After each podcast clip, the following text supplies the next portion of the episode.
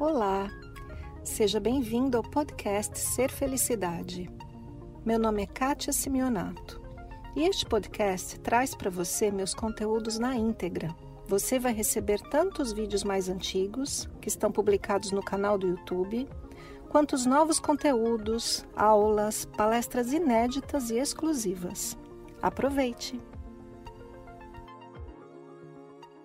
A proposta do canal Ser Felicidade é a gente compreender o tanto de gente que mora dentro de nós.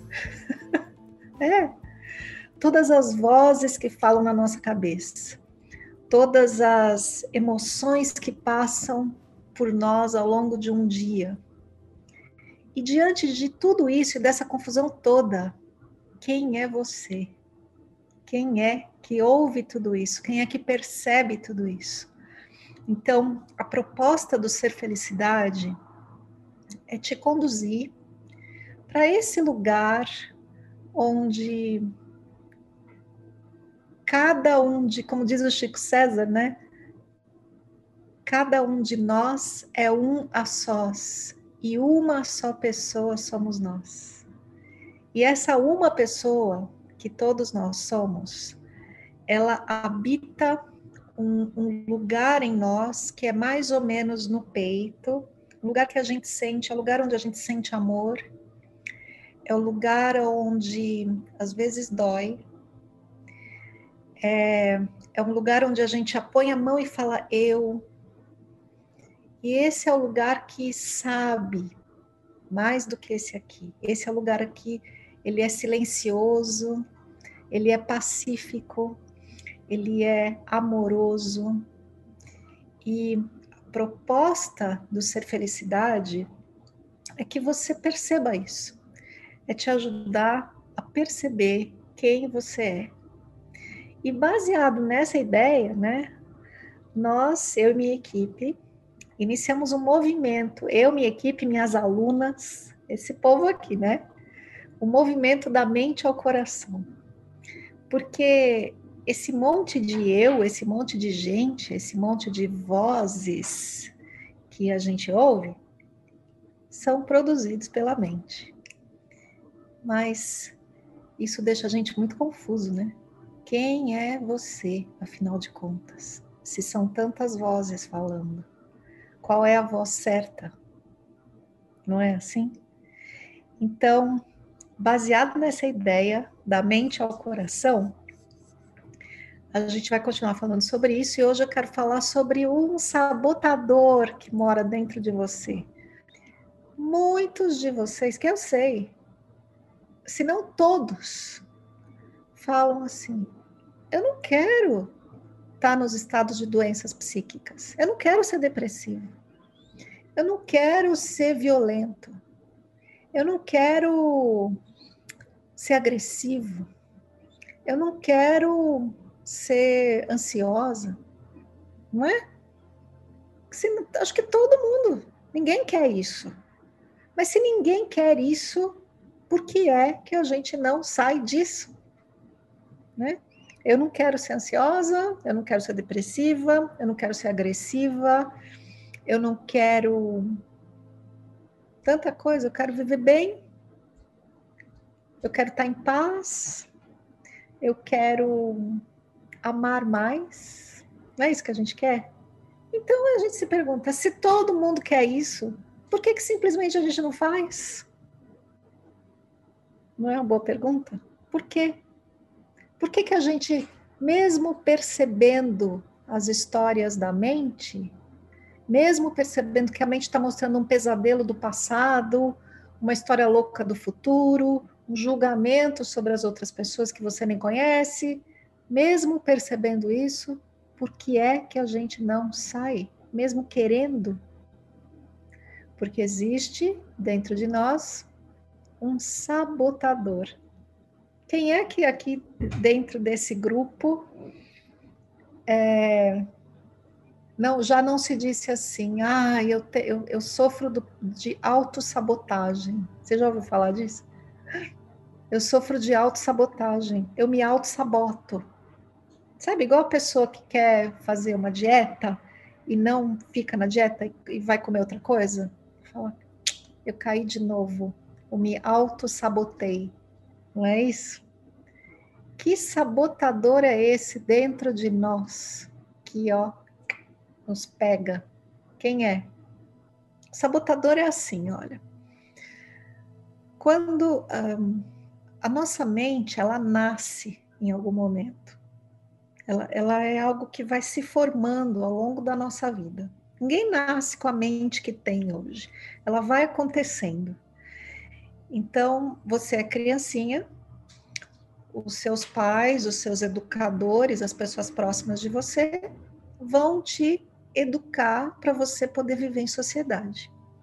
É, é, o que todos os pais fazem do, da melhor maneira que eles podem. Então, chega a criancinha, recém-vinda do mundo espiritual, nasce lá o bebê. E o bebê, ele é puro amor. Ele é só isso, né? Quem não se encanta quando vê um bebê? É uma luz assim na sala, não é? É um ser espiritual que está ali, puro amor. Mas conforme esse bebê vai crescendo, as pessoas em volta vão dizendo para o bebê quem ele é e o que, que ele tem que fazer, como ele deve se comportar.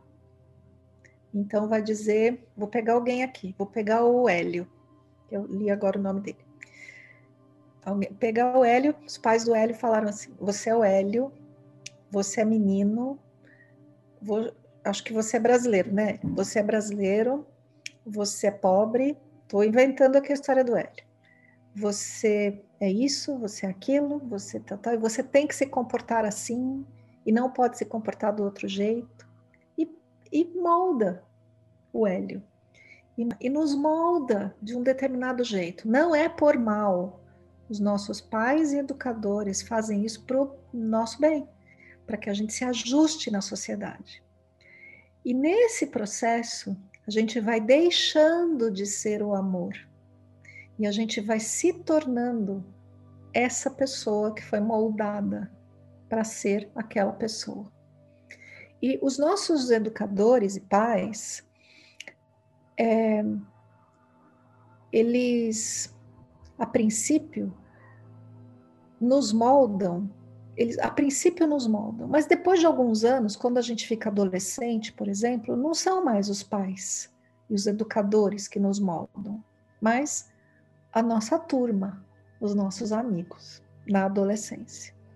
E depois, quando a gente fica jovem, não é mais os amigos e a turma. Quem nos molda é as pessoas da nossa profissão, ou as ideias que a gente tem, pessoas que têm as mesmas ideias que nós. E depois, quando a gente fica adulto mesmo, a gente mesmo se molda com as nossas coisas. E a gente vai ficando dentro de uma caixinha, assim, num quadradinho, uma casinha apertadinha, um, um lugar apertado onde você não é mais aquilo que você era quando chegou do mundo espiritual, feito um bebê puro amor. Você se tornou outra coisa. Essa outra coisa que a gente se torna tem um nome em, em todos os caminhos espirituais. O nome da coisa que você se torna é ego. Ego. E ego tem uma conotação terrível, né? Tem uma má reputação horrorosa, né? Ai, o ego, e fulano é um egoísta, e o ego isso, e tudo é culpa do ego. Olha, ego é uma palavra latina que significa eu. É o eu que se forma. Eu quem? Vou falar do meu. Eu, Kátia Simeonato, brasileira, casada, mãe, terapeuta, canal do YouTube. Eu, mulher, 49 anos, eu, etc. E tudo esse eu, ego. Então, ego é apenas uma palavra em latim que significa eu. Então, você sai do estado de puro amor, que você veio do mundo espiritual, e se torna um eu. Um euzinho. Não é um eu mesmo grandão, é um euzinho que se coloca uma série de atribuições e diz eu sou. E tudo aquilo que começa com eu sou e o ego completa é o ego, que vai se formando ao longo da sua vida. E ele está completamente formado quando você tem uns 30 anos, mais ou menos. Entre 28 e 30 anos, está todinho formatadinho lá, seu ego. E quando ele se forma, esse euzinho, que parece uma caixinha, onde a gente mora assim apertado, esse ego, esse eu, ele não quer desaparecer. Ele, ele não quer diminuir. Ele não quer morrer. Ele quer continuar sendo ele. Então, ele cria em si inúmeros mecanismos de autopreservação, de dizer assim: eu sou e vou continuar sendo isso aqui. Uma ferramenta desse ser, desse euzinho, o ego, é a mente. Entre parênteses, cabeção. O cabeção é ferramenta do euzinho. Então, o euzinho, vou pegar outro para Cristo aqui a Eliana Rodrigues. O euzinho da Eliana vai falar assim: Eu sou a Eliana Rodrigues e eu sou brasileira, eu sou mãe, estou inventando, tá, Eliana? Eu sou mãe, eu sou esposa, eu sou tal profissão, tá, tá, tá, eu sou tudo isso. E qualquer coisa que ameaçar essa ideia do eu sou, eu me revolto contra essa coisa. E esse é o mecanismo do ego. E a revolta para isso está na mente. Então, a mente diz eu sou, né? a mente diz eu tenho que, a mente diz eu sei. Tudo isso coisas que a mente diz.